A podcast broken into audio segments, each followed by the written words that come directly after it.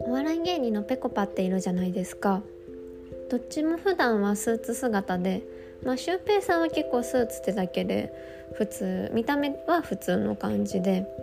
で一方の松陰寺さんが結構スーツも独々し紫色でで髪の毛もワックスバリバリのツンツンした頭でかすごいトゲトゲしいビジュアル系の見た目してる。でビジュアル系の見た目やのにシュウペイに対するツッコミはめちゃくちゃ優しいことを言う。みたいなそのギャップでお笑いを生み出してる漫才してたようなコンビですよね。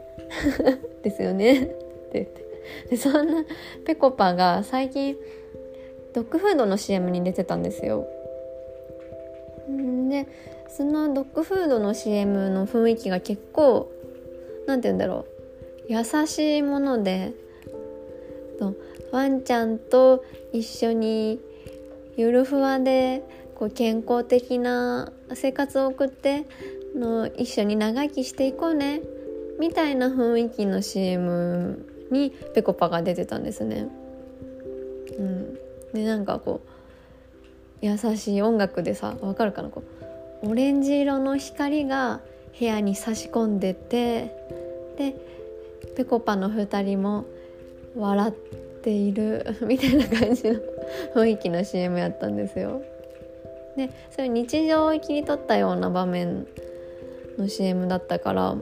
まあシュウペイも松陰寺さんも私服普段のスーツじゃなくてね私服姿でねんでもシュウペイは言うたら普通やからいつもから。のまあ私服姿でもまあまあまあまあ普通にシュウペイだなっていう感じだったんだけど、まあ、